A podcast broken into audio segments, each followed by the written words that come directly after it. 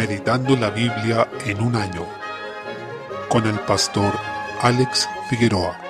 Día 11, mes 4. Josué capítulo 3. El pueblo de Israel estaba siendo guiado por Josué para cruzar definitivamente a la tierra prometida, y para eso tenían que pasar por el río Jordán. El Señor dio instrucciones a Josué para que pasara por este ancho y caudaloso río, el cual además, por ser época de siega, se desbordaba, es decir, su caudal estaba en su máximo punto. Esto hace que destaque de mayor forma la obra del Señor al hacerlos cruzar. Es significativo que el arca del pacto iba delante del pueblo, abriéndoles el paso para que cruzaran. Esta simbolizaba la presencia y la comunión de Dios con ellos. A través de esto se enseña que su presencia aseguró una obra poderosa en medio de este pueblo. Ese poder fue lo que les permitió entrar a la tierra prometida. No entraron por la fortaleza ni por la estrategia del mismo pueblo, sino solamente debido a que la presencia y la obra de Dios les dio el ingreso. Asimismo, dependían de que el arca estuviera allí en medio del río para que ellos pudieran cruzar. Por tanto, la única forma en que podían atravesar era a través de ese poder de Dios que estaba siendo ejercido por él en medio del Jordán. Es importante notar que esta obra de gracia de Dios no anulaba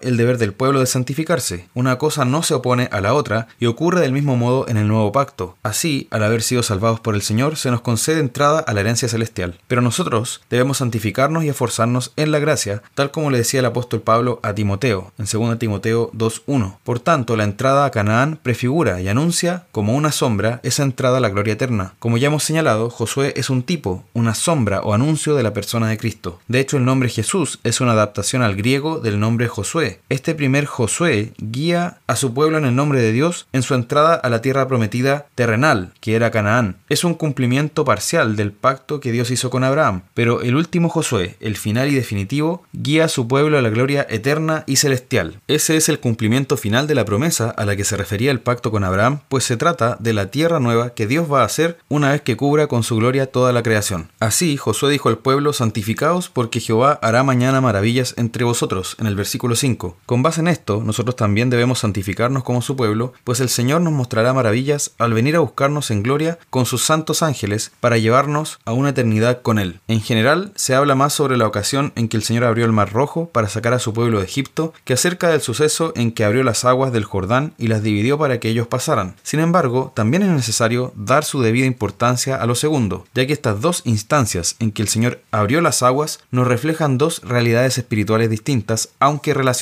La primera, concerniente a la salida de Egipto, refleja que el Señor nos saca sobrenaturalmente de la esclavitud del pecado y del mundo, mientras que la segunda nos muestra que Dios nos hace entrar a la gloria y participar de la herencia eterna de una manera sobrenatural. Así que no solo nos rescata del mundo por su poder, sino que también nos hace entrar a su presencia, a su gloria eterna, por su obra poderosa. Capítulo 4. El pueblo debía recordar esta obra de salvación. Por eso, ante la orden del Señor, Josué les mandó que tomaran doce piedras, con las cuales ellos harían memoria de la manera en que el Señor les dio la entrada a esta tierra. El propósito de las piedras era que cuando sus hijos les preguntaran acerca de esto, ellos les relataran que el Señor los había salvado y que les abrió las aguas del Jordán para que pudieran pasar. Las piedras quedaron como una manifestación visible del acto redentor de Dios, siendo una oportunidad para que ellos lo dieran a conocer a sus hijos. Asimismo, nosotros también debemos recordar la obra de salvación hecha por Dios en nuestro favor y traspasar ese testimonio de fe a nuestros hijos. No podemos producir la fe en ellos, ya que esa solo es una obra milagrosa del Señor, pero sí debemos evangelizarlos, pues el hogar es el primer campo misionero que tiene todo cristiano. Cuando todo el pueblo hubo pasado, finalmente el arca pasó junto con los sacerdotes y como consecuencia las aguas volvieron a su lugar, en el versículo 18.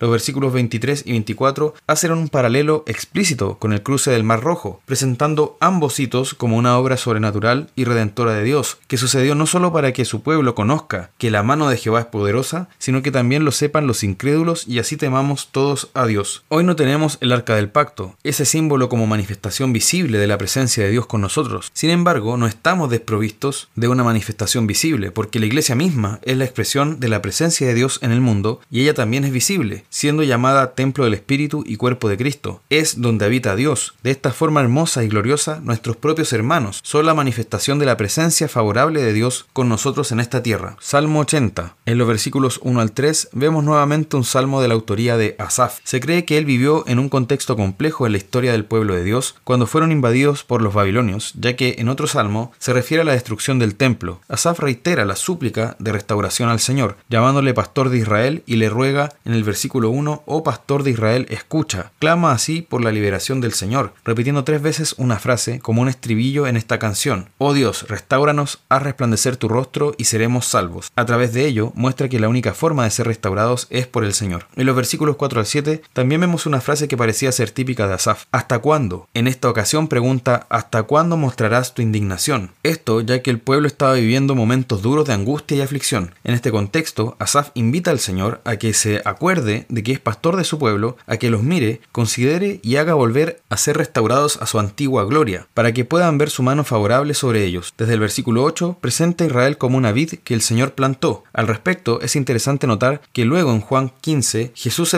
como la vid verdadera, por lo que se nos confirma nuevamente que Él es el verdadero Israel. Su pueblo es descrito como vid, pero Él es aquella vid verdadera, la que da vida a todas las ramas y racimos que de ella brotan. Por medio de esto, aprendemos que cuando vivimos momentos difíciles y de gran aflicción como pueblo de Dios, debemos volver nuestro rostro al Señor, pedirle que, como pastor de su pueblo, nos restaure. Debemos rogar con Asaf, tal como lo hacía Habacuc, que el Señor avive su obra en medio de los tiempos. Proverbios capítulo 12. En el versículo 27 observamos que el negligente puede lograr ciertas cosas, pero no puede capitalizar esos logros ni aprovecharlos debido a su pereza. Aunque haya tenido esa satisfacción de cazar un animal, como se menciona en este versículo, no le va a servir de nada. Ese que pudo ser su alimento se pudrirá, habrá muerto en vano, no se aprovechará para ser comido. Cuidémonos de la negligencia, pues si persistimos en ella, aun cuando tengamos ciertos logros y avances, debido a nuestra pereza no podremos disfrutarlos. Por consiguiente, es fundamental que siempre pidamos al Señor diligencia en toda nuestra manera de vivir, pues en contraste con la negligencia es la única forma en que nuestro trabajo tenga un fruto y sea aprovechado. Por eso es llamado un haber precioso. Versículo 28. No somos justos por nuestros propios méritos, pero sí podemos serlo a través de la fe en Cristo. En Efesios 2, del 8 al 10, dice que somos salvos por medio de la fe, con el propósito de andar en buenas obras. Es decir, claramente somos declarados justos ante Dios por el hecho de creer en Cristo, porque recibimos su justicia, pero también estamos llamados a vivir de una manera digna de esa salvación. Ese es el único camino del que puede decirse que lleva a la vida, como señala este pasaje. Lucas capítulo 14. Desde el versículo 7 vemos una parábola sobre la búsqueda de la gloria humana. El Señor se refiere a esto al ver cómo ellos intentaban ocupar los primeros asientos. Esto es lo que suele ocurrir, pues esa es la naturaleza humana bajo el pecado, lo mismo que llevó a Adán a comer del fruto, el querer esa gloria, aquel lugar que pertenece al Señor, ansiar de una manera ilegítima y pecaminosa mejorar la propia posición, siendo todo esto la expresión del orgullo manifestándose. Sin embargo, el Señor les dice que cuando sean convidados a algún lugar, ellos se sienten en el último de los asientos. De esa forma, el dueño de la casa los hará pasar a los primeros puestos y les dará honra delante de los otros invitados. Luego, condensa esta enseñanza de la siguiente manera, en el versículo 11, porque cualquiera que se enaltece será humillado, y el que se humilla será enaltecido. Si en el reino de Dios tenemos la disposición de buscar los primeros asientos, Él nos humillará. Pero si realmente no perseguimos la honra del hombre, sino que nos dedicamos solo a servir, incluso en secreto, aunque nadie nos vea ni nos